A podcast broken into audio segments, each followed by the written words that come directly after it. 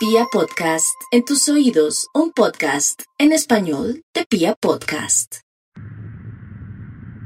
Ok, permiso para despegar, capitán. De menos 5 segundos.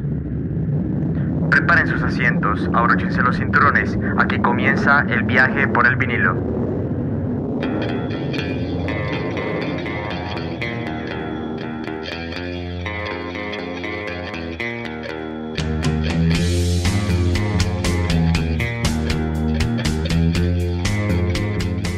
Los años 90 fueron una época de transición en la historia de la música. Por un lado, la música electrónica estaba empezando a aumentar su popularidad. Por el otro, el rock empezó a perder varias de las características que lo definieron desde sus inicios, dando paso al rock alternativo, estilo muy alejado del blues y más cercano al pop comercial. Uno de los escenarios principales del rock alternativo surgió a finales de los 80 en la ciudad de Seattle, Estados Unidos, siendo conocida como la escena grunge.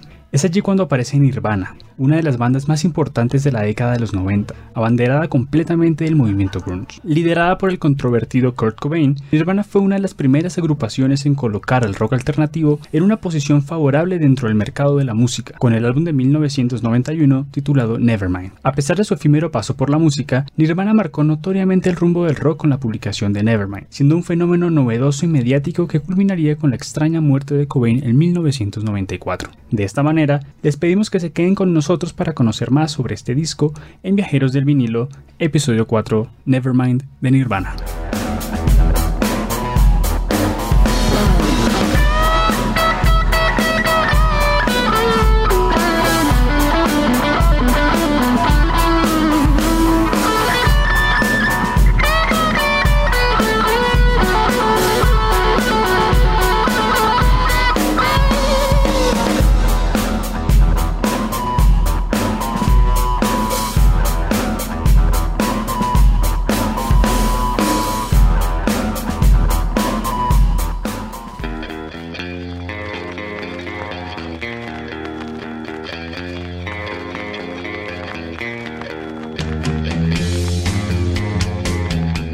Hablaremos nada más y nada menos que de la banda de grunge norteamericana Nirvana. La banda fue fundada por Kurt Cobain y Chris Novoselic en 1987 en la ciudad de Aberdeen, Washington. Kurt y Chris se conocieron en el instituto Aberdeen High School, pero no hablaban mucho. Ambos eran seguidores de la banda The Melvins y ocasionalmente se encontraban en el local donde ensayaba dicha banda. Después de varios intentos fallidos, Cobain le entrega a Chris un demo de su primera banda llamada Fecal Matter. Acto seguido, Novoselic accedió a ser parte de la banda de Kurt, junto con Aaron Burkhardt en la batería se consagra la primera formación que para ese entonces se seguía llamando Fecal Matter. Durante sus primeros meses, el nombre de la banda pasó por una serie de cambios como Skid Row, Pen Cap Chew, Bliss y Ted Edred. La banda finalmente escogió el nombre Nirvana, el cual fue una idea de Cobain. Tiempo después, Cobain y Novoselic se mudaron a Washington, perdiendo el contacto con Burkhardt. Este dúo comenzó a trabajar con Dale Crover de los Melvins, con el que grabaron sus primeros demos en 1988. Ese recomienda a Dave Foster, quien sería el segundo baterista de la banda,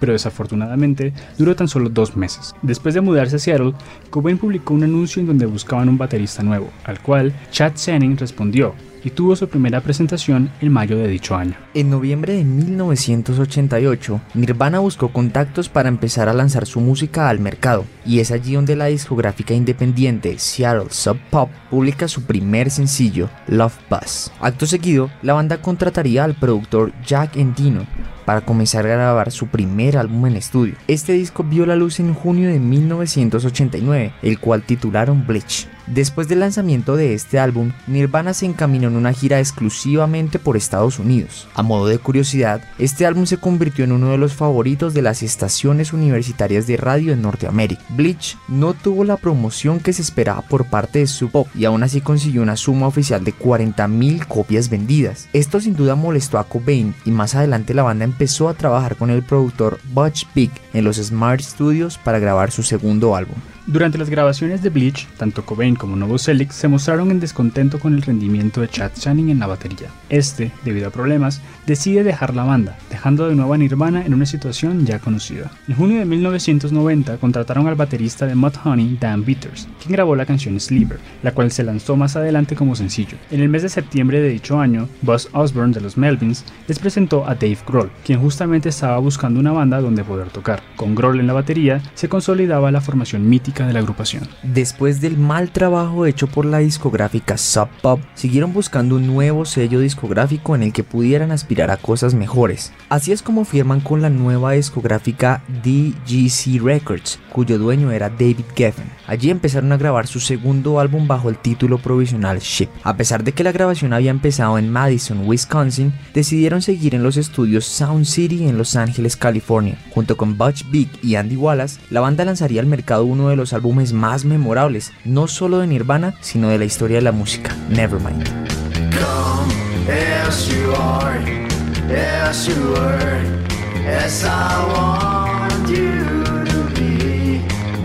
Durante los años 80, la escena del rock se había alejado bastante de la psicodelia y había tomado un rumbo mucho más comercial siendo el concepto de power ballad bastante importante durante esta época. A grandes rasgos, una power ballad es una balada rock, usualmente romántica, que las bandas ochenteras empezaron a incluir en sus discos como estrategia comercial para entrar también en las listas de pop y ganar seguidores en ámbitos más adultos. Paralelamente y como reacción a este rock comercializado por grandes discográficas, empiezan a surgir en la segunda mitad de la década varias bandas influenciadas por el post-punk y el new wave que se movían lejos de las grandes corporaciones, manteniéndose en los circuitos underground locales. Seguiría así el rock alternativo, estilo representado en sus inicios por bandas como U2, Pixies y REM. En un principio, estas bandas no eran muy conocidas a nivel global, puesto que tenían poca radiodifusión en las emisoras de rock en comparación con los grandes de glam rock dominantes en este periodo. Es en los últimos años de los 80s que surge en Seattle un estilo denominado grunge.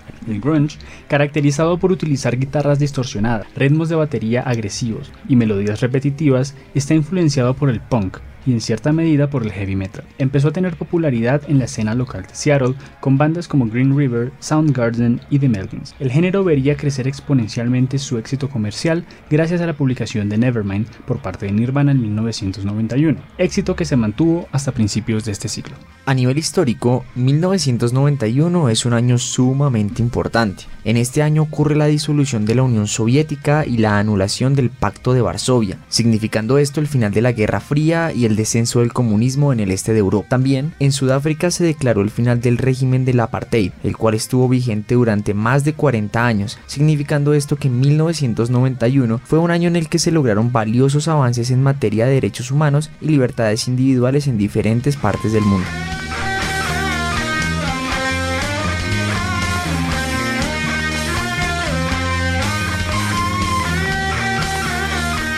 Nevermind es el segundo álbum de estudio de Nirvana, publicado en el mercado el 24 de septiembre de 1991. Con una duración total de 42 minutos 38 segundos, el disco cuenta con 13 canciones. Originalmente, el álbum tenía 12 pistas, siendo la treceava canción una pista oculta al final del mismo. Influenciados por la banda de rock alternativo de Pixies, Cobain y compañía, la banda dio a conocer al grunge a nivel global, siendo Nevermind un enorme e inesperado éxito comercial. Con más de 30 millones de copias vendidas, Nevermind fue colocado en el puesto 17 de los 500 mejores álbumes de la historia según la revista Rolling Stone y como el mejor álbum de los 90. Grabado en los Sound City Studios de Los Ángeles, California y producido por Butch Big, Nevermind tuvo un presupuesto de 65 mil dólares. Las sesiones de grabación duraron aproximadamente un mes, entre mayo y junio de 1991. Varias de las canciones del álbum fueron terminadas minutos antes de empezar la grabación, sobre todo la parte lírica. Big afirmó que durante la grabación había un buen ambiente de trabajo, pero que a veces Cobain adoptaba un estado fuertemente temperamental y caótico. Nevermind debutó en el puesto 144 de la lista Billboard, pero pronto el álbum empezaría a ganar mucha popularidad hasta llegar al puesto 35 en noviembre de 1991. Con el creciente éxito de la canción Smells Like Teen Spirit, sencillo principal del disco, Nevermind llegaría al puesto número 1 en enero de 1992. La música fue principalmente compuesta por Cobain y se caracteriza por tener algunos rasgos pop pero con guitarras distorsionadas, además de tener bastante dinámica pasando de versos lentos y suaves a coros fuertes y violentos. Cobain utilizó varias guitarras Fender para grabar las canciones, lo que junto a su distintivo sonido distorsionado estableció el tono de guitarra característico del rock de esta década. La portada de Nevermind es bastante icónica, mostrando un bebé desnudo dentro de una piscina mientras intenta agarrar un billete de un dólar. La idea para este diseño fue ideada por Cobain mientras veía un programa acerca de los nacimientos bajo el agua. Luego de cinco intentos, la banda se quedó con la fotografía del bebé llamado Spencer Eldon, quien tenía tres meses de edad en ese momento momento. En un principio, a la discográfica le preocupaba la imagen, pues los genitales del niño eran claramente visibles, pero la banda insistió en que se lanzara el disco con la fotografía sin quitarle ese detalle. Por su parte, la contraportada del disco presenta un mono de juguete junto a un collage de fotografías hecho por Cobain, incluyendo imágenes de carne cruda de supermercado, fotos médicas y algunas referencias al infierno de Dante. Queremos recordar a nuestra audiencia que este álbum no fue distribuido en long play, sino que el formato más popular de los 90 era el cassette. Sin más que agregar, damos paso al análisis y deconstrucción de este famoso álbum.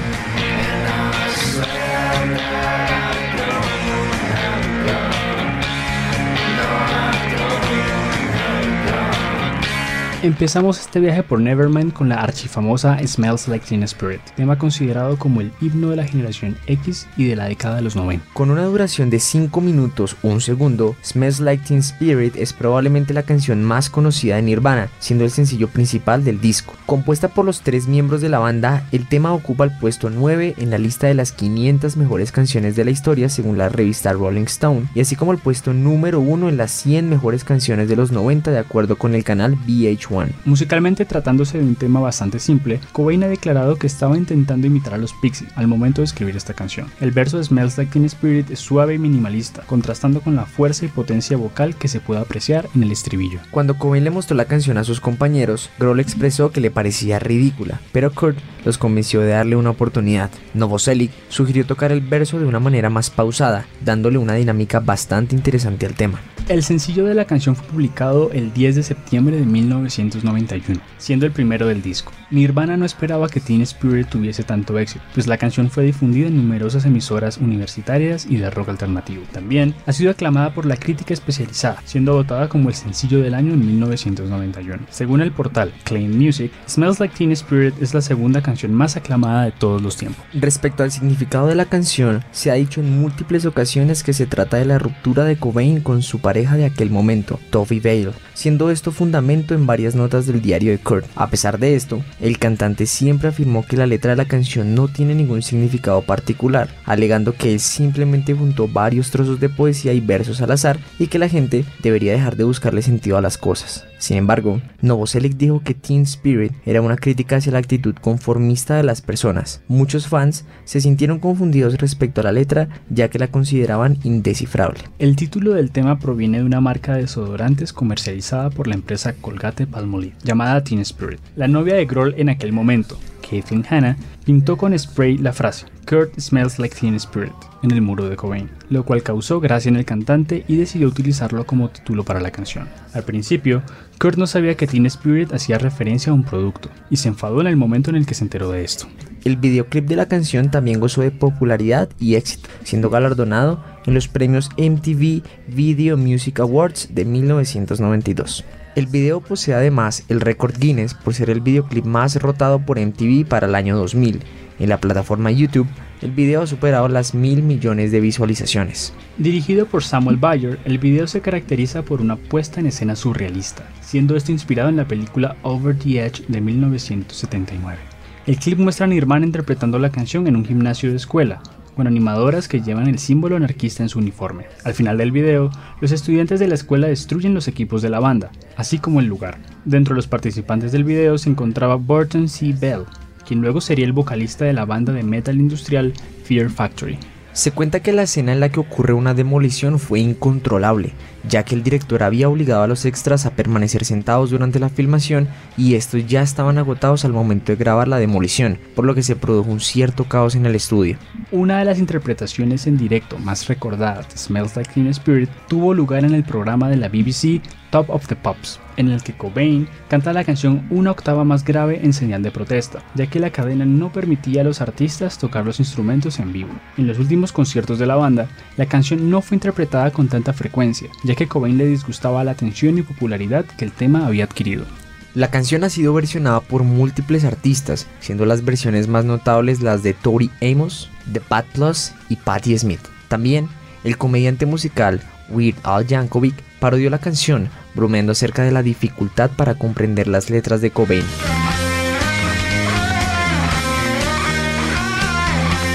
Proseguimos nuestro recorrido con la segunda canción de Nevermind, titulada In Bloom. Este tema dura 4 minutos 11 segundos y fue escrito por Cobain, In Bloom fue el cuarto sencillo del disco, lanzado en noviembre de 1992, ubicándose en el puesto 28 de las listas británicas. Antes de grabar la canción para el álbum, la banda ya había tocado una versión preliminar de esta. Cobain mejoró la canción desde su residencia tocándola por teléfono para Novoselic. Posteriormente, la banda grabó el tema junto a Butch Big quien realizó diversos arreglos para esta. Big tuvo que convencer a Cobain de grabar varias veces su voz con el fin de armonizar el coro, ya que este era reacio completamente a hacer múltiples tomas, llegando a decirle que John Lennon lo hacía para que finalmente se diera. La canción utiliza una estructura bastante simple, común en las canciones de este álbum, es decir, versos calmados y coros estridentes. Las partes de batería y bajo se grabaron en una sola toma y de la manera más sencilla posible. La letra de In Bloom es una ironía dirigida a los seguidores de la banda que eran ajenos a la escena grunge en aquel momento, indicando que a la gente le gustaba la música del grupo a pesar de no entender su significado verdadero. Nirvana realizó un primer video para la canción en 1990, en el cual se mostraba a la banda caminando por varias zonas de Manhattan. Sin embargo, el grupo grabó un segundo video para promocionar el lanzamiento del sencillo en 1992, el cual era una parodia a los programas a donde asistían artistas de pop como The Ed Sullivan Show. En el video, los miembros de la banda estaban vestidos con trajes y al final destruyen sus instrumentos. Este videoclip ganó el premio a mejor video alternativo en los MTV Awards de 1993 y es considerado uno de los mejores videos musicales de la década.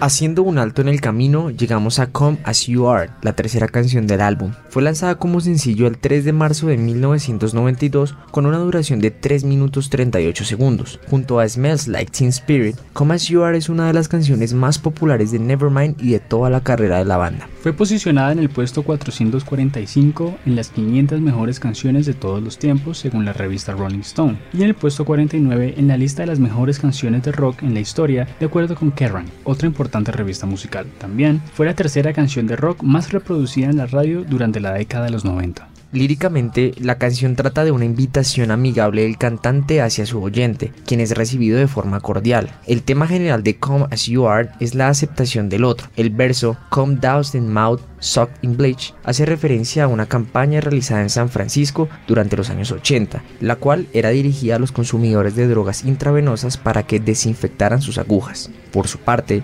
algunos creen que la canción fue dedicada a la hija de Cobain, Frances Bean. Nirvana también realizó un video musical para la canción, en el cual se presentaba a la banda en un espacio oscuro, donde aparecen algunos perros y peces. A su vez, se muestran algunas imágenes de espermatozoides y óvulos, así como un bebé desnudo intentando agarrar un billete en una piscina, tal como en la portada del disco.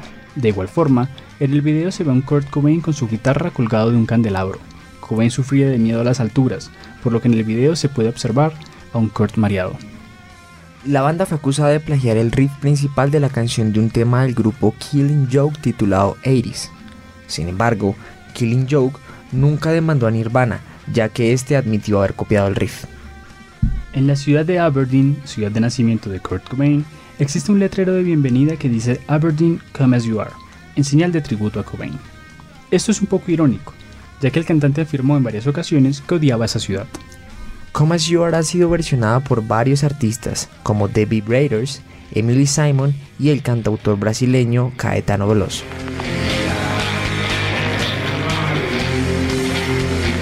Aterrizamos en la cuarta pista de este disco, titulada Breathe, la cual tiene una duración de 3 minutos 3 segundos. Siendo una de las canciones favoritas de los fans de la banda, la letra de Breathe fue escrita por Cobain, mientras que la música es acreditada a los tres miembros de Nirvana. La letra habla sobre Tad Doyle, miembro de la banda de grunge TAD, quien debía utilizar un medicamento para la diarrea.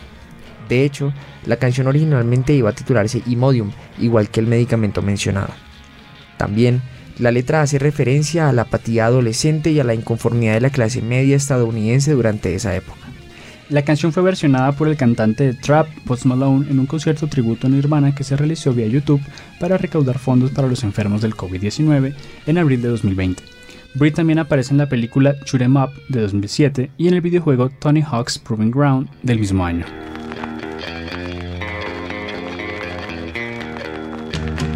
Continuamos este recorrido con Lithium, canción que fue el tercer sencillo del álbum publicado en julio de 1992. El single, de 4 minutos 16 segundos, alcanzó el puesto 64 en la lista Billboard Hot 100 de Estados Unidos y el puesto 11 en las listas británicas. Nirvana grabó una versión preliminar de la canción en 1990, pero esta fue grabada nuevamente para ser parte del álbum en 1991.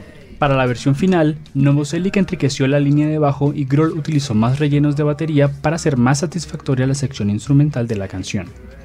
Se dice que fue una de las canciones más difíciles para grabar de todo el disco, ya que durante las sesiones la banda se aceleraba y no podía mantener correctamente el tempo. Cobain, frustrado por no poder grabar la canción correctamente, empezó a improvisar durante una de las tomas, dando como resultado la pista oculta Endless Nameless, insertada al final del álbum. La letra de la canción trata sobre un hombre que acude a la religión para evitar suicidarse después de la muerte de su amada. Se ha descrito al título de la canción como una referencia a Karl Marx, cuando éste declaró que la religión era el opio del pueblo. Cobain afirmó que se había inspirado en la familia de su amigo Jesse Reed, ya que eran cristianos devotos. También, algunos versos hacen referencias a las experiencias de Cobain con sus relaciones pasadas. El video musical de Lithium fue dirigido por Kevin Kerslake, el cual mezcló varias tomas de presentaciones en vivo de la banda junto a escenas de la película 1991 The Year Punk Broke de 1992. Para los miembros de Nirvana, el video fue un poco decepcionante, a pesar de que se usaron imágenes violentas en las partes tranquilas del tema y viceversa. Fue memorable una interpretación en vivo de Lithium durante los MTV Video Music Awards de 1992, en la que Novoselic lanzó su bajo al aire al final de la presentación, y este al caer le golpeó en la frente, haciendo que el bajista cayera al suelo.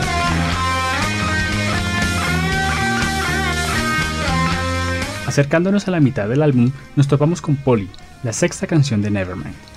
Considerada como una de las mejores canciones de Nirvana, con 2 minutos 56 segundos, el tema fue escrito por Cobain mientras exploraba la escritura de canciones pop. Originalmente, Polly fue escrita para incluirse en el álbum anterior de la banda Bleach, pero fue dejada por fuera al no ser consistente con el sonido grunge que caracteriza el disco.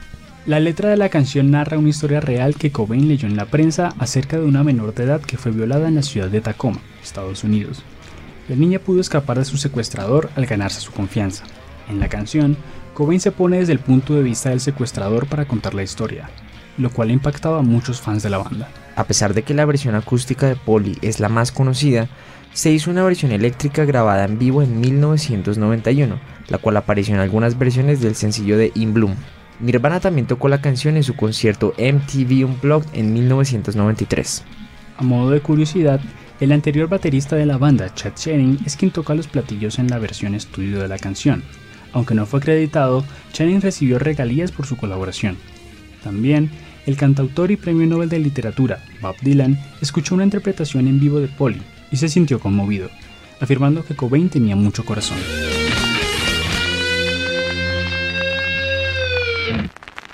Continuando nuestra travesía por Nevermind, llegamos a Territorial Pissings, séptima canción del álbum. La canción se utilizaba a menudo como final en las presentaciones en vivo por parte de la banda, durante la cual destruían sus instrumentos. La letra de la canción fue escrita por Cobain, mientras que la música fue compuesta por los tres miembros de la banda. Durando solamente 2 minutos 22 segundos, es la pista más corta del disco. Se cree que la canción habla sobre la fantasía de ser un extraterrestre que tenía Cobain cuando era un niño. La letra también hace una crítica al machismo, el cual Kurt odiaba, lo cual se ve claramente reflejado en algunos versos de la canción. La banda tocó Territorial Pissings en 1991 durante el programa Friday Night with Jonathan Ross. Originalmente, el grupo debía tocar Lithium, pero sorprendieron a la audiencia con esta canción y al final destruyeron el escenario, por lo que tuvieron que pagar por los daños ocasionados.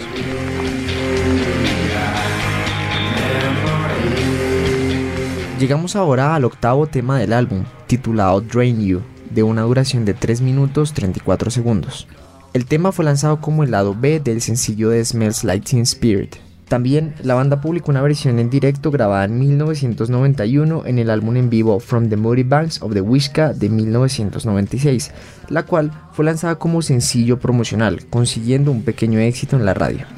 La canción fue escrita en 1990 con el título Formula, se hizo una grabación de la canción en la primavera de 1991 con Dave Grohl, Dale Crover, quien era baterista de la banda de Melvins, y la novia de este en ese momento, Debbie Shane. Posteriormente, Cobain llevó la canción a las sesiones de grabación de Nevermind. El productor Butch Big afirmó que es el tema con mayor cantidad de pistas de guitarra de todo el álbum. Big engañaba a Cobain para poder grabar varias veces las partes de guitarra. El resultado es un tema con una pista de guitarra limpia y cinco de guitarras distorsionadas. Durante el puente de Drain You se puede escuchar varios sonidos extraños realizados con juguetes que Cobain había llevado al estudio. Se piensa que la canción trata acerca de las relaciones parasitarias, haciendo referencias a la relación de Cobain con Toby Bale. Algunos han interpretado la letra de Drain You como una canción de amor en la que la pareja se ama de una manera inocente. Cobain consideraba esta canción como una de las mejores que grabaron, equiparándola con Smells Like Teen Spirit. De hecho, Cobain afirmó en varias oportunidades que esta era una de las canciones que más disfrutaba tocar en vivo. Para el lado B del sencillo de Come As You Are se lanzó una versión en vivo de Drain You. También, la canción aparece en el videojuego Rock Band 2 y Rock Band Unplugged. Además, fue versionada por la banda de indie folk Horse Feeders.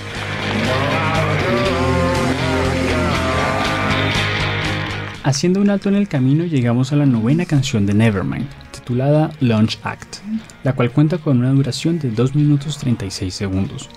El título del tema fue escogido por la banda porque pensaban que sonaba como una canción de launch, un subgénero del jazz, y que sonaría muy bien en un bar. Cobain afirmó que la canción trataba de una relación tóxica en la que uno no puede llevar a cabo sus planes artísticos puesto que la otra persona se convierte en obstáculo. Al igual que otras canciones de Nevermind, se ha dicho que Kurt se inspiró en su rompimiento con Toby Bale. Novoselic ha confirmado esto al comentar que Kurt nunca tocaba esta canción a menos que su esposa Courtney Love no estuviese cerca. Hay un verso en la canción que en español traduce algo como Me arrestaré a mí mismo y usaré un escudo, que hace referencia al logo de la discográfica independiente K Records, el cual Cobain se tatuó para demostrarle a Toby que era fiel a la escena indie. Existen seis versiones distintas de esta canción, cada una con una letra diferente. La versión que aparece en este disco es la original, mientras que una versión demo de Long Shot fue incluida en el box set recopilatorio de la banda With the Lights Out.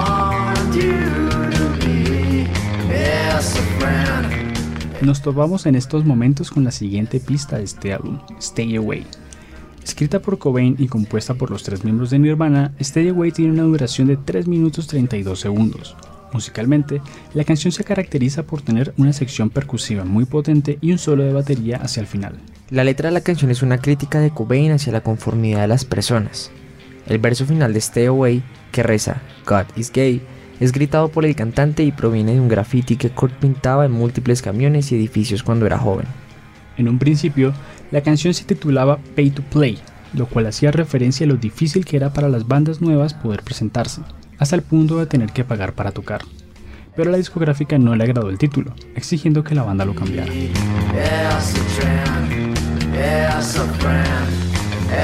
Acercándonos al final de esta travesía por el vinilo, continuamos con la onceava canción de Nevermind, On a Plane. La canción se distingue por tener un sonido más parecido al pop que la mayoría de canciones de este disco. On a Plane fue lanzada como sencillo promocional en 1992, consiguiendo un recatado éxito en las emisoras de rock alternativo. La canción se grabó por primera vez en enero de 1991 y fue tocada en vivo por la banda en mayo de ese mismo año. La versión de estudio se grabó entre mayo y junio para ser incluida en Nevermind. La banda compuso la canción en la afinación drop D, es decir, que la cuerda más grave de la guitarra se baja a un tono completo. On a Plane empieza con una intro ruidosa de Cobain seguida de un aplauso, dando paso posteriormente al riff principal de la canción. En 1993, Cobain afirmó que la letra es acerca de la alienación, aunque ese siempre cambiaba su respuesta, algunas veces diciendo que simplemente unos cuantos trozos de poesía al azar o que no trataba de nada en realidad. Algunos versos se han interpretado como una referencia a la relación tóxica que la madre de Cobain tenía con su pareja cuando Kurt era un adolescente. Otros afirman que On a Plane es una canción acerca de escribir una canción. Esta pista ha sido versionada por algunos artistas como Agent Orange, Little Roy y Fran Turner.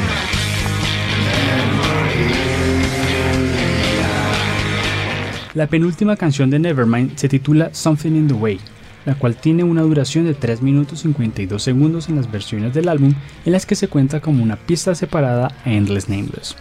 La idea original de la canción era grabarla con toda la banda al mismo tiempo, pero esto fue un fracaso. Posteriormente, Cobain le mostró a Vic cómo tenía que sonar, lo que impactó al productor y este decidió grabar las partes vocales y de guitarra en ese instante. Luego se añadieron la batería y el bajo. Novoselic y Grohl tuvieron problemas para grabar la canción debido a su tempo lento y por la afinación particular de la guitarra. Al final de las sesiones de grabación, un amigo de la banda grabó los acompañantes de chelos teniendo también dificultades de afinación. La letra habla de una persona sin hogar. Por mucho tiempo se creyó que la canción trataba de la época en la que Cobain presuntamente había vivido debajo de un puente en su ciudad natal. Sin embargo, esto fue refutado por la biografía del cantante en la que se afirma que éste no vive nunca en esas condiciones. A pesar de esto, algunas partes de la letra sí parecen estar inspiradas en su propia vida, como por ejemplo el verso en el que se menciona a los peces, puesto que Cobain solía pescar en el río de su ciudad. Hay una versión en vivo de Something in the Way que aparece en el álbum en vivo MTV Unplugged in New York, la cual también fue lanzada como el lado B del sencillo de About a Girl, también en versión acústica. La canción apareció en la película de 1996 Jerry Maguire, en la que uno de los personajes del filme la interpreta en modo de parodia cómica. También, la versión original de Something in the Way aparece en el tráiler oficial de la película The Batman, que saldrá en 2022.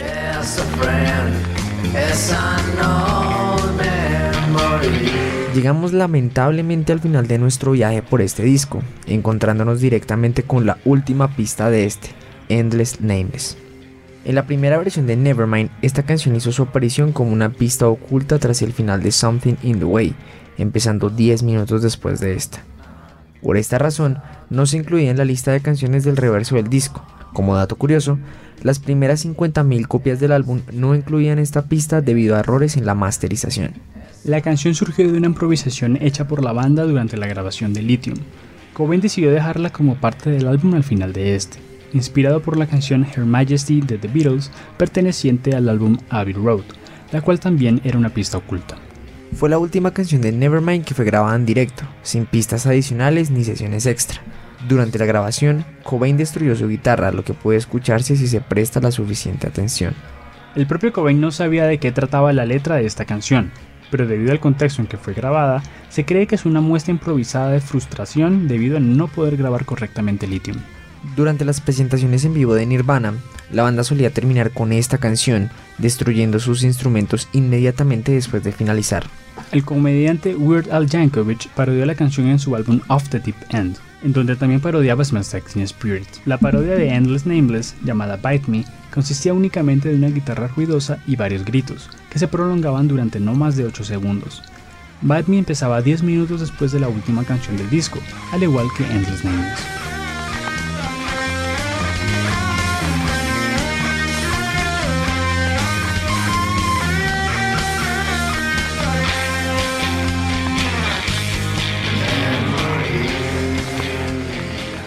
Después del rotundo éxito comercial de Nevermind, Nirvana continuó siendo un referente en el mundo de la música de los 90 con numerosos premios y presentaciones, siendo un fenómeno sin precedente dentro del rock alternativo.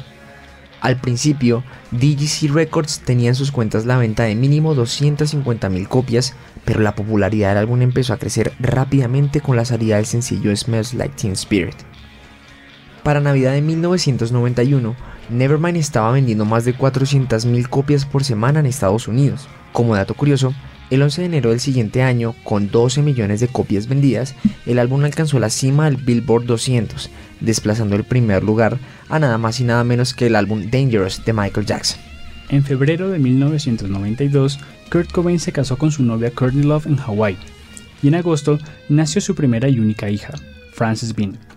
Debido a que Cobain había escrito la mayoría de canciones del álbum Nevermind, este pidió a la discográfica arreglar las regalías de manera que fueran más justas con el proceso de desarrollo del álbum, y esto implicó que se empezaron a ver tensiones dentro de los miembros de la banda.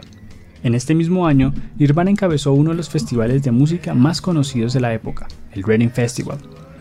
Allí se llevó a cabo uno de los conciertos más memorables de la banda, y desde Viajeros del Vinilo recomendamos a nuestros oyentes verlo, pues este se puede encontrar fácilmente por internet.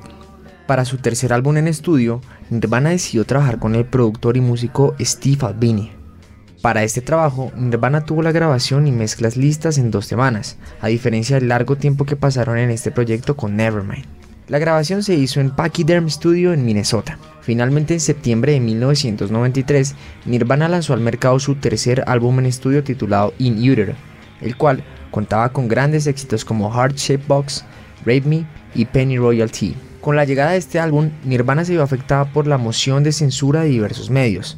Por ejemplo, Kmart y Walmart se negaron a tener este álbum en sus estanterías, por la razón de que este disco contaría con canciones como Rape Me y un collage de fetos plásticos en la contraportada del álbum, y por obvias razones no era bien recibida por sus clientes, en especial familias.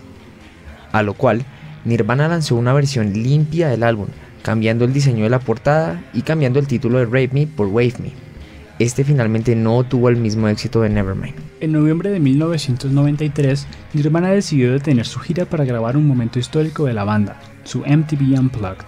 Este sin duda es el momento más recordado por los fanáticos de la banda, pues mostraba a esta en una fase nunca antes vista. Allí, Cobain hace una selección de canciones inusuales, incluyendo temas de David Bowie, The Baselines, Meat Puppets y Led Belly. A comienzos de 1994, Nirvana empezó una serie de conciertos por Europa, aunque la gira comenzó con un alto nivel, se vio más adelante opacada por la actitud que Cobain reflejaba en el escenario, un Kurt triste y sin ganas.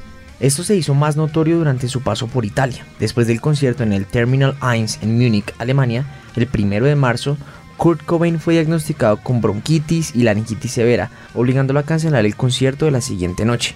Este sería el último recital ofrecido por Nirvana. El 4 de marzo, en la habitación de su hotel en Roma, Cobain fue encontrado inconsciente por su esposa Courtney Love y fue llevado de inmediato al hospital. Días después, Kurt Cobain se recuperó con satisfacción, pero el resto de la gira fue cancelada.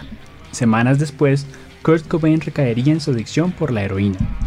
Pero luego de una reunión con su esposa y familiares, decidió entrar en un centro de rehabilitación. Con menos de una semana allí, Cobain se escaparía de este lugar y tomaría un avión con destino a Seattle, donde tenía una casa. Una semana después, el 8 de abril de 1994, un electricista encontraría el cuerpo sin vida de Kurt Cobain. Y según la declaración oficial, este se habría suicidado con un arma de fuego. Este no solo sería el fin del camino para Cobain, sino también para la banda. En los años posteriores a la muerte de Cobain y separación de Nirvana, sus dos miembros siguieron activos en la música. Dave Grohl grabó una serie de demos que meses adelante darían el inicio de la gran banda de rock Foo Fighters. Por otra parte, Novoselic formó varias bandas entre las que se destacan Sweet 75, Ice Age Drift y Bud Gog, pero este finalmente se dedicaría a ser un activista político.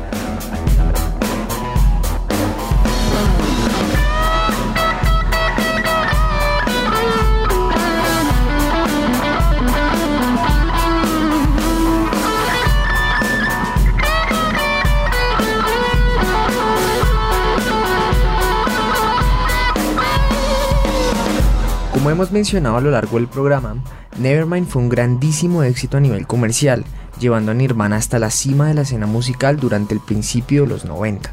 El álbum también ayudó a impulsar el rock alternativo como uno de los géneros más importantes de la década, opacando la popularidad del hard rock y de la estética glam que dominó los 80. Nevermind fue un álbum que marcó a toda una generación, haciendo que muchos jóvenes se sintieran identificados con la banda y con el mensaje que transmitía su música. Sin duda, es uno de los discos más importantes de los últimos 30 años. A modo de conclusión, queremos recordarles a nuestros oyentes que la canción que ha sonado de fondo en el programa es un cover de Come As You Are hecho por mi colega y conductor de viajeros del vinilo, Nicolás Marín. Esto lo pueden encontrar en la descripción del podcast y en todas las plataformas de streaming. Para nosotros ha sido un placer traerles este programa y poder guiarlos en este nuevo viaje. Nosotros somos Víctor Martínez y Nicolás Marín, grandes apasionados por la música y su historia. Si les ha gustado este podcast, no olviden seguirnos en Instagram como arroba vicmarbel y arroba nicomarin21 para conocer más historias, datos y anécdotas de ese sorprendente álbum. La próxima semana viajaremos a través de un disco clave en la escena rock de los años 70. Se trata nada más y nada menos que de Hotel California, de la banda estadounidense Eagles.